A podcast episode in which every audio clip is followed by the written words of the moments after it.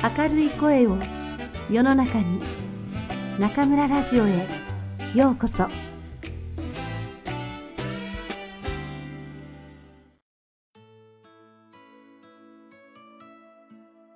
おいしいおにぎりが作れるならば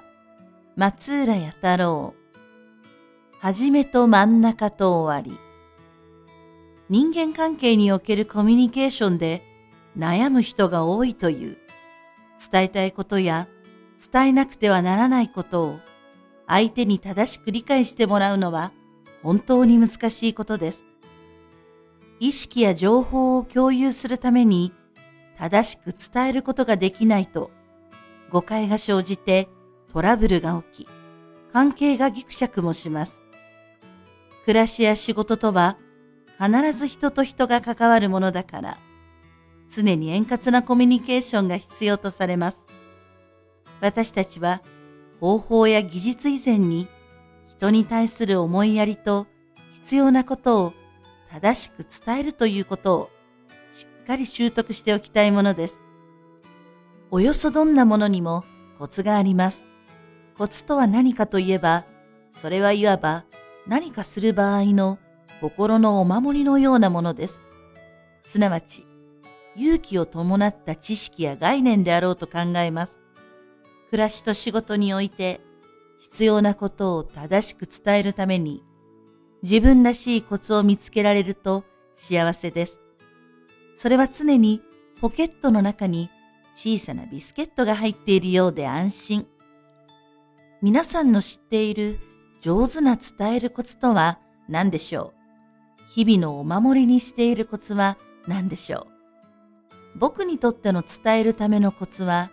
すべてにおいて、始めと真ん中と終わりをしっかり意識すること。とにかく何をするにしても、始めと真ん中と終わりが何かと常に考え、それをはっきりと区別して、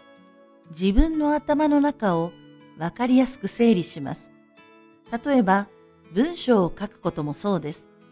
文章には必ずテーマがありますが、それを表現する、もしくは伝えるために必要な始めは何か、そして真ん中は何か、終わりは何か。それらを具体的に理解し、整理しておかないと文章を書き始めることはできません。何もなければ、あてもなく真っ暗闇の海原に飛び込むようなことになります。これからの話は僕の自己流の伝えるコツですから、あくまでも参考として読んでください。まず、伝えたいことがあったら、その一つを、はじめと真ん中と終わりの三つに分けてみます。この三つの中身はそれぞれで異なるので、その都度よく考えます。答えは一つではなく、その人のセンスと個性がものを言うので自由です。何より自分が納得できるように頭の中を整理するのが大切です。三つが決まったら、それを三枚の紙に鉛筆で書いてみる。書くという行為はめんどくさいことですが、書くことでさらに頭の中が整理されますので大切です。実体としての感覚は大きいのです。そこでそれらを俯瞰してみて、面白そうか楽しそうかと考える。わあ、面白そうで楽しそう。と感じたら、その始めと真ん中と終わりでよしとします。そう思わなかったら、改めて考えます。その次に、紙芝居を作ります。紙芝居とは、子供の頃によく楽しんだ紙で作った物語です。紙芝居といっても、画用紙で作るものではなく、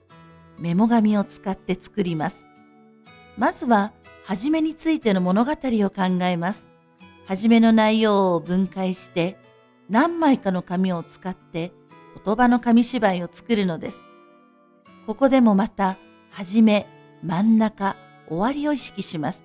それができたら、真ん中の物語を同じように作ります。大体の場合、真ん中の紙芝居の枚数は多くなります。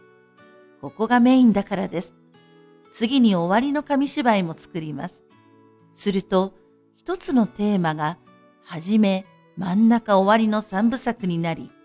さらにその一つ一つの中にも、さらに細かい、始めと真ん中と終わりの物語ができていることに気がつきます。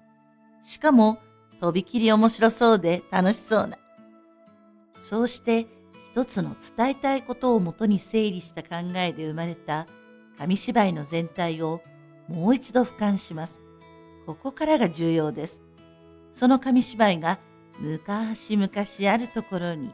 というように昔話の始まりのようなワクワクした感じで始まっているかどうか。そして真ん中が時間を忘れて夢中になれるような中身になっているかどうか。終わりは、だったとさ、というような、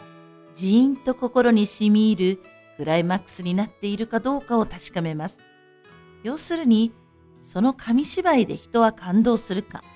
自分自身でも拍手ができるか、ということです。拍手ができたら上出来です。あとはその紙芝居をお守りにして、相手に伝えるだけです。一つ気をつけたいのは、そこまで作った紙芝居は、いわばどこかに行くための手書きの地図のようなものであり、設計図のようなものです。道順は一つでないので、実行に移してみて、こっちの予定だったけれども、ここは歩きにくそうと思ったら、別の道を行く判断も必要です。設計通りに作り始めて、うまく組み立てられなかったら、別の方法で作らないといけません。常に頭は柔らかく、考えや方法を新しく変える勇気は必要です。ですから、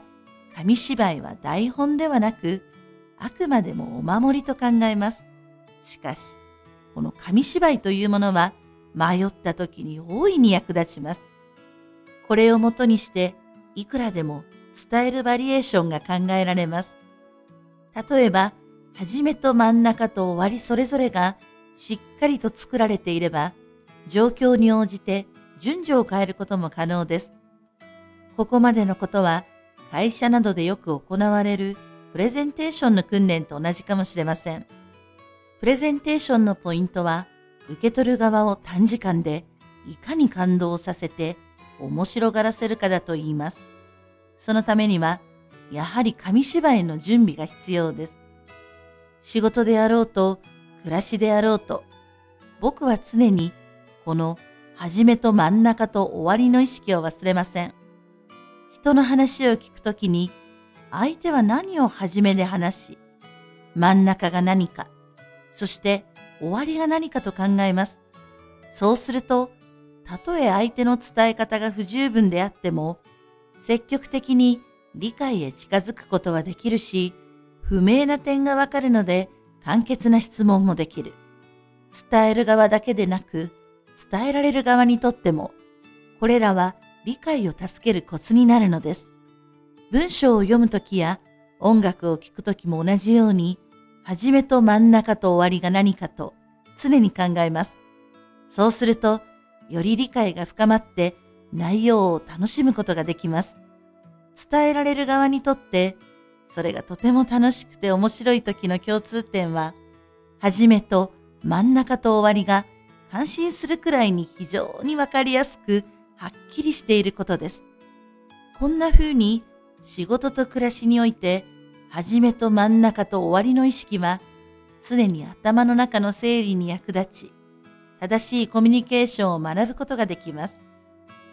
伝えるコツは伝えられるコツにもなります。上手に伝えることと同じように上手に伝えられるということも必要です。相手の伝え方が下手だからと愚痴を言ってはいけません。それならば相手の伝えたいことをうまく引き出し、その内容を整理しながら意見のやり取りをし、正しく理解する努力が必要です。コミュニケーションとは伝えると伝えられるのやりとりを常に相手と自分の間で行ったり来たりをさせて大切な内容を一つ一つ整理しながら相互が相手の伝えたいことを正しく理解し合うことを忘れてはいけません。そしてあくまでも楽しく面白くすることです。